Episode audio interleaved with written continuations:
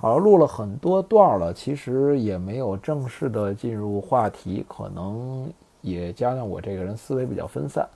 正式的说一下吧，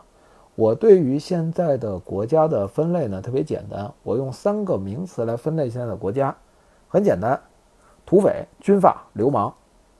在世界上大部分的国家，用这三样的分类法就完完全全可以分类了，并且很精准。这些跟他们的历史、还有他们的文化、他们的状态都是有原因的。也希望呢，甭管这个音频会不会流出去，会不会在多大的范围内能够讨论吧，也算是我的自己的一个记录。